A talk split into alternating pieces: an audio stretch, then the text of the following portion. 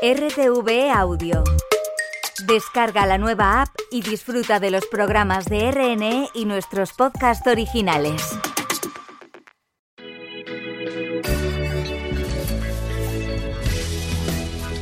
Señora de ojos vendados, que estás en los tribunales. Máster en Justicia, con Manuela Carmena en Radio 5.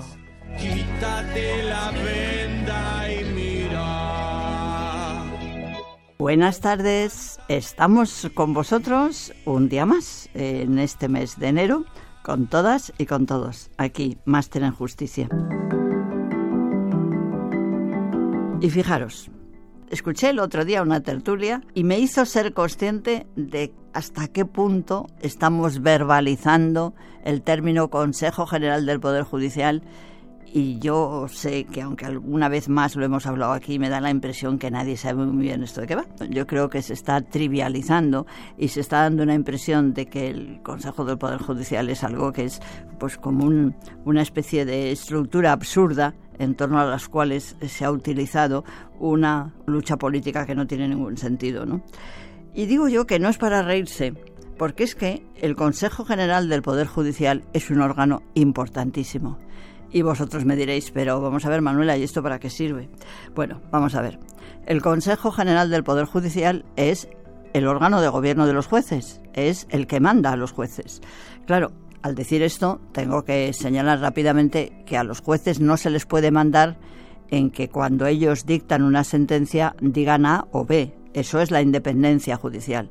Pero el gobierno de los jueces es quien decide cómo funcionan los jueces, cómo se deben hacer las sentencias, eh, cómo se debe llevar al trabajo de la organización. Es decir, los que organizan de verdad el funcionamiento, digamos, orgánico de los jueces.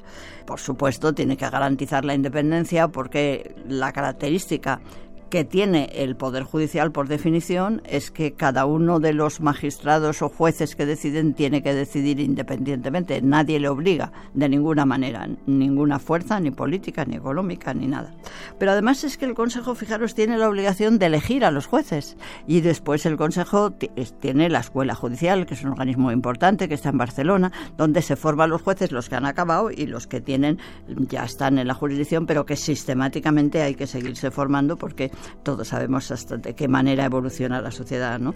Y por último, pues por supuesto, el Consejo del Poder Judicial guarda todas las sentencias, las organiza, las permite, las, las comunica a la sociedad, en fin, es un órgano absolutamente esencial. ¿Cómo se nombra a los vocales que forman el Consejo General del Poder Judicial? Bueno, pues tenemos una ley muy clara del 2013 que dice el Consejo General del Poder Judicial se renovará en su totalidad cada cinco años, contados desde la fecha de su constitución. Y ahora viene algo importantísimo. Los presidentes del Congreso de los Diputados y del Senado deberán adoptar las medidas necesarias para que la renovación del Consejo se produzca en plazo. Y nos preguntamos, ¿qué medidas han sido los que han tomado los presidentes del Congreso, los que han ostentado este cargo durante estos cinco últimos años en que llevamos sin Consejo del Poder Judicial? ¿Qué ha pasado con los presidentes del Senado? ¿Qué medidas han tomado? Sorprendente. ¿Y qué más? Pues la ley dice que el Congreso y el Senado serán los que nombren en ningún sitio, como veréis, vamos a ver qué dice. Y los partidos políticos se reunirán previos para decidir quién van a ser los que se van a llevar al Congreso. No, eso no lo dice. Lo que le dice es que los 20 vocales del Consejo General del Poder Judicial serán designados por las Cortes Generales del modo que se establece en la ley orgánica. Y sigue. Cada una de las cámaras elige por mayoría de tres quintos de sus miembros a diez vocales, cuatro entre juristas de reconocida competencia, con más de 15 años de ejercicio en su profesión, y seis correspondientes al turno judicial. Y sigue diciendo la ley, porque lo explica muy bien, cómo se lleva a cabo esa designación. Y explica hasta con detalle cómo se forman una vez que se convoca ese acto para elegir a las personas que figuran como vocales del Consejo del Poder Judicial, cómo es que se lleva a cabo. Y explica además cómo son esos candidatos a vocales que han sido elegidos, es muy importante recalcar esto porque parece que se nos olvida, han sido elegidos por los jueces, por sus compañeros, por las asociaciones judiciales, eligen a esos candidatos y a su vez también aquellos jueces que no pertenecen a ninguna asociación pueden ser elegidos simplemente por el apoyo de 20 compañeros. Con eso quiero decir que esos candidatos son los que llegan al Congreso. Nosotros lo hemos dicho y insistimos, las instituciones se depravan, las instituciones se acostumbran a funcionar con el olvido de la esencia de la ley y desde hace ya muchos consejos del Poder Judicial anteriores a este se ha venido haciendo de norma absolutamente irregular, porque lo que ha habido ha sido un pacto previo, oscuro, de los partidos políticos y cuando se han presentado los nombres en el Congreso o en el Senado ya estaban decididos. De alguna manera, el cumplir la ley es lo único lógico y consecuente. Por tanto, recordemos, la ley es clara y el Tribunal de Derechos Humanos de Estrasburgo ha dicho ya lo que tenía que decir. La justicia. Lo mejor. Lo peor. Hoy lo mejor es a su vez lo peor, o lo peor es a su vez lo mejor. ¿Qué es de bueno? Pues que el Tribunal Supremo ha confirmado la condena de dos años de prisión a un policía por un delito de tortura, un delito cometido en los calabozos de una comisaría de Alcalá de Henares. ¿Qué tiene de malo? Pues tiene de malo el tener que aceptar con vergüenza que hoy día sigue habiendo delito de tortura entre nuestros funcionarios. Nos interesa mucho que vosotros nos contéis, como habéis hecho ya en algunas ocasiones, lo que para vosotros es lo mejor o lo peor de la Administración de Justicia. Mandar mensajes de nota de voz al número de WhatsApp 628 08 88 80 o al correo electrónico que es masterenjusticia r5 arroba rtv.es.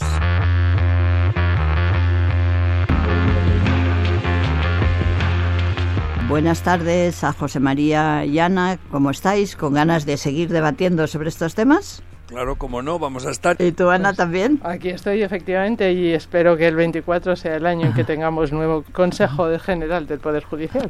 Bueno, mira, yo os quiero hacer una pregunta porque sinceramente creo que eh, la sociedad se está confundiendo. Vamos a ver, la pregunta os lo hago a los dos. Primero que respondan y luego tú, José María.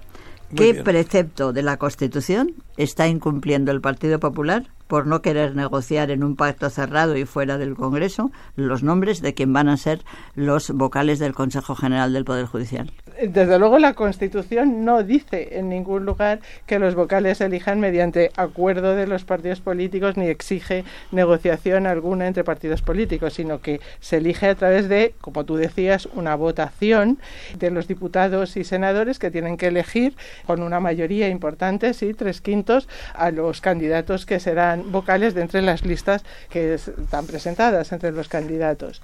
Y lo tienen que hacer en un pleno que convoca la mesa del Congreso. Esto lo dice así el artículo 122.3 de la Constitución española en relación a los vocales que provienen de la abogacía o de otros ámbitos jurídicos. Pero también lo dice la ley orgánica en relación a jueces y magistrados. Y luego cuando se regula el procedimiento en el reglamento de las cámaras de funcionamiento, pues eh, se dice cómo se tienen que elegir. Y desde luego es a través de sucesivas votaciones, sucesivas votaciones hasta que se consigue el tener los candidatos con las mayorías necesarias. La verdad es que no hay alternativa legal a la repetición de votaciones tantas veces como sea necesaria, porque en ningún sitio, y desde luego no en la Constitución, se establece que tenga que haber ese acuerdo previo entre partidos políticos. José María, ¿tú qué dices? Vamos a ver, si te pregunta, por ejemplo, en una conferencia, te preguntan, a ver, ¿pero qué precepto de la Constitución es el que está incumpliendo el Partido Popular? Yo no diría un que, que, que- precepto eh, incumple, es que se incumple la Constitución. Se incumple el sentido mismo de la Constitución. En concreto el artículo 122 que citaba Ana, pero es que se incumple si realmente el Consejo del Poder Judicial es como es, un órgano diseñado en la Constitución. Y por tanto la Constitución dice qué es y la ley orgánica dice cómo se organiza y cómo se nombra. Y no, esto no se ha hecho porque no se ha querido. A mí lo que me parece es que se ha producido un fracaso gravísimo de la actuación parlamentaria, un fracaso de la política. Realmente es un fracaso de la política que no se haya podido poner en- sobre la mesa de las Cortes la decisión de elegir un órgano que constitucionalmente debía estar elegido hace cinco años y que en este momento está en bajo mínimos. Por tanto, esto es lo que me parece que es grave. Y me parece que es grave porque esta vulneración constitucional supone un desconocimiento también de la legalidad ordinaria, pero la consecuencia es muy grave. La gente a lo mejor es que no acaba de entender la trascendencia que tiene, pero en el fondo yo creo que nos está dando a todos la idea de cómo se pueden y qué es lo que el legislador, el mensaje que nos manda el legislador que no es capaz de cumplir una norma tan meridianamente clara y un proceso de nombramiento tan, tan concreto como tú has, has eh, digamos, definido o diseñado en el comienzo. Y luego, ¿queremos tener autoridad para exigir a los ciudadanos que cumplan la ley? Para que se sometan a la Constitución? ¿Con qué legitimidad moral te presentas ante la ciudadanía que está atónita del modo en que se está concibiendo la potestad legislativa que les compete. Es gravísimo, me parece el asunto me parece escandaloso, pero es que me parece grave por la por los hechos y por la trascendencia que ellos tienen.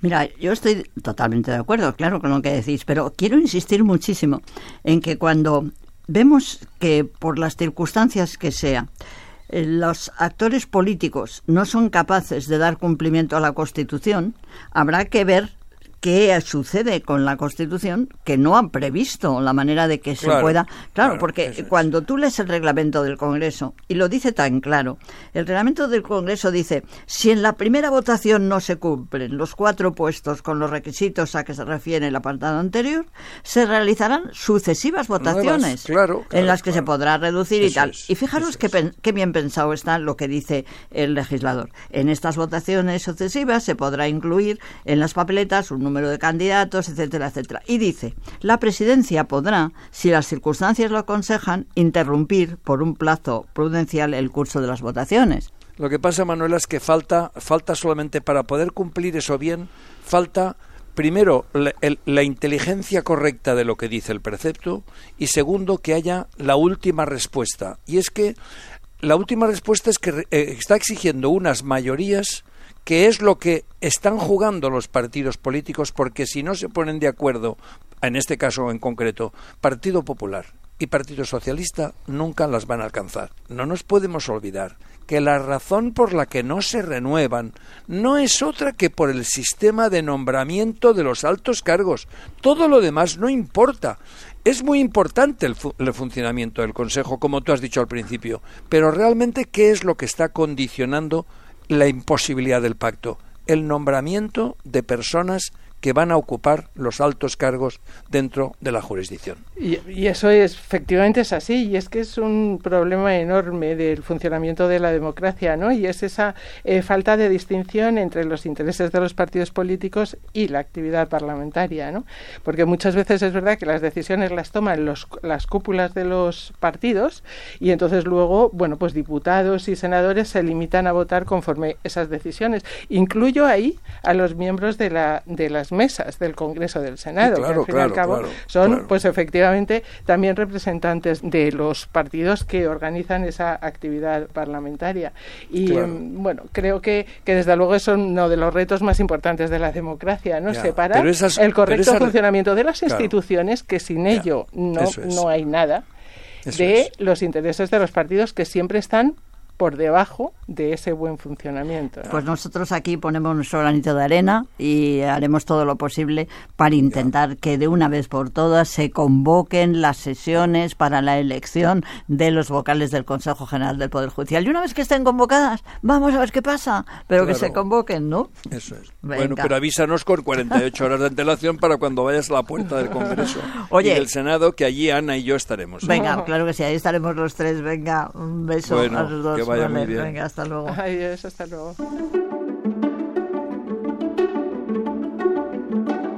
Máster en Justicia, Manuela Carmena. Descorremos el telón. Estamos ya en ese aula, en ese escenario de la ley de la clase. Y os anuncio que este año va a haber novedades y muy bonitas. Escuchémoslos. La ley de la clase está con nosotros. Hola Manuela, muy buenas. Navegando entre las palabras de Rubén Darío hay un texto que nos ha llamado la atención y que queremos compartir hoy. Es el saludo que dedica a la Estatua de la Libertad cuando llega a Nueva York.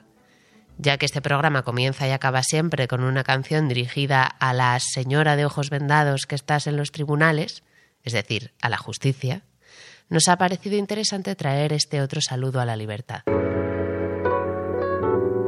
Salutación a la Estatua de la Libertad. A ti, prolífica, enorme dominadora, a ti, Nuestra Señora de la Libertad, a ti, cuyas mamas de bronce alimentan un sinnúmero de almas y corazones, a ti que te alzas solitaria y magnífica sobre tu isla, levantando la divina antorcha, yo te saludo postrándome delante de tu majestad. Ave, good morning, yo sé divino icono, oh magna estatua, que tu solo nombre, el de la excelsa beldad que encarnas, ha hecho brotar estrellas sobre el mundo a la manera del fiat del Señor. Allí están entre todas, brillantes sobre las listas de las banderas, las que iluminan el vuelo del águila de América, de esta, tu América formidable de ojos azules, ave, libertad, llena de fuerza, el Señor es contigo, bendita tú eres. Pero, ¿sabes? Se te ha herido mucho por el mundo. Divinidad, manchando tu esplendor, anda en la tierra otra que ha usurpado tu nombre y que en vez de la antorcha lleva la tea.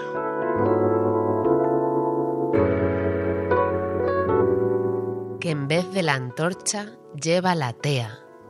He tenido que buscarlo en el diccionario, lo reconozco, ¿eh? Tea. 1. Astilla o raja de madera muy impregnada en resina que encendida alumbra como un hacha. 2. Borrachera. No lo entiendo. A ver, Wikipedia.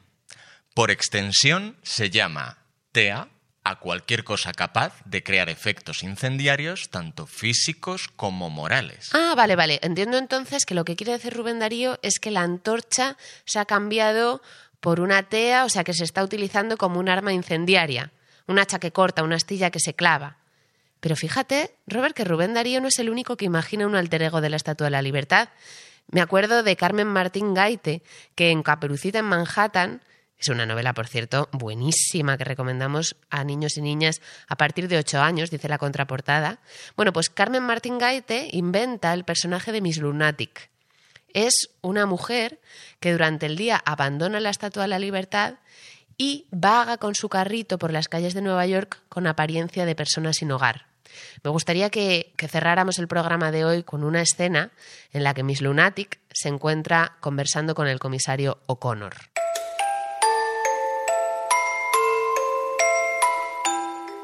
Perdone, señor, pero llegué a Manhattan en 1885. En 1885, el mismo año que trajeron aquí la Estatua de la Libertad. Exactamente, señor. Pero le ruego que no me someta a ningún interrogatorio. Solamente contésteme a una cosa. He oído decir que no tiene usted ingresos conocidos y que tampoco pide limosna. Es verdad. ¿Y qué? Tranquilícese, le aseguro que no se trata de una investigación policíaca. Solo pretendo ayudarla. ¿Es que no le interesa el dinero? No, porque se ha convertido en meta y nos impide disfrutar del camino por donde vamos andando. Además, ni siquiera es bonito como antes, cuando se gozaba de su tacto como el de una joya. Ahora ya no.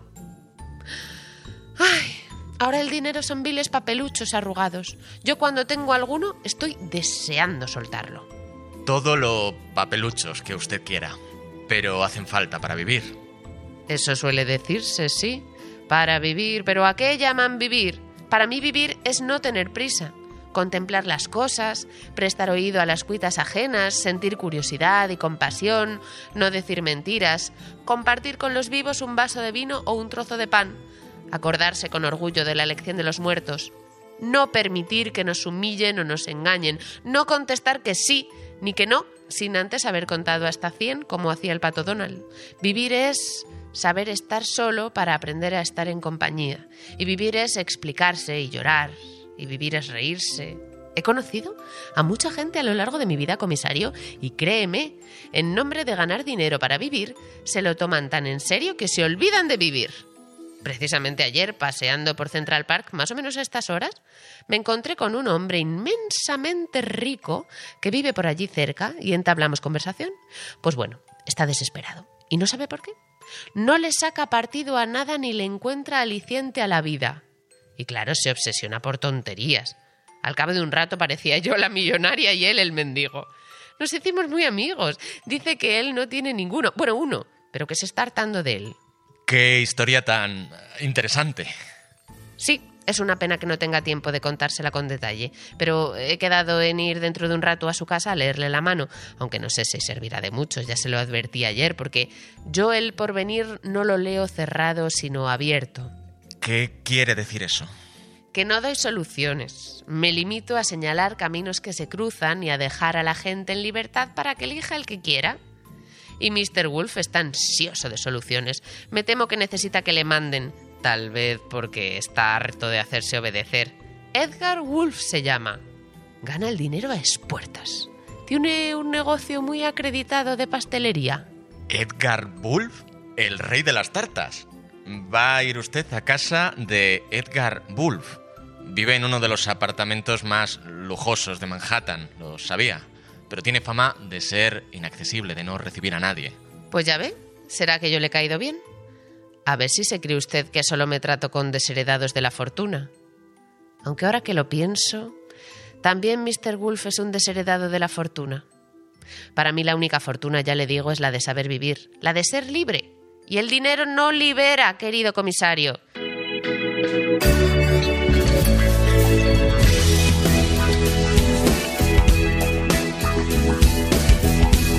En fin, el programa se ha acabado y hasta la próxima semana. Señora de ojos vendados, que estás en los tribunales, sin ver a los abogados, baja de tus pedestales, quítate la venda y mira. Cuánta mentira.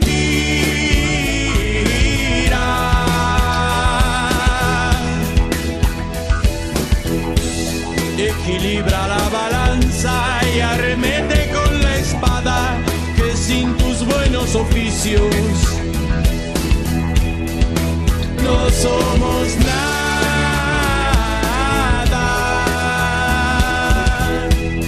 Lávanos de sangre y tinta, resucita al inocente y haz que los muertos se entierren. El expediente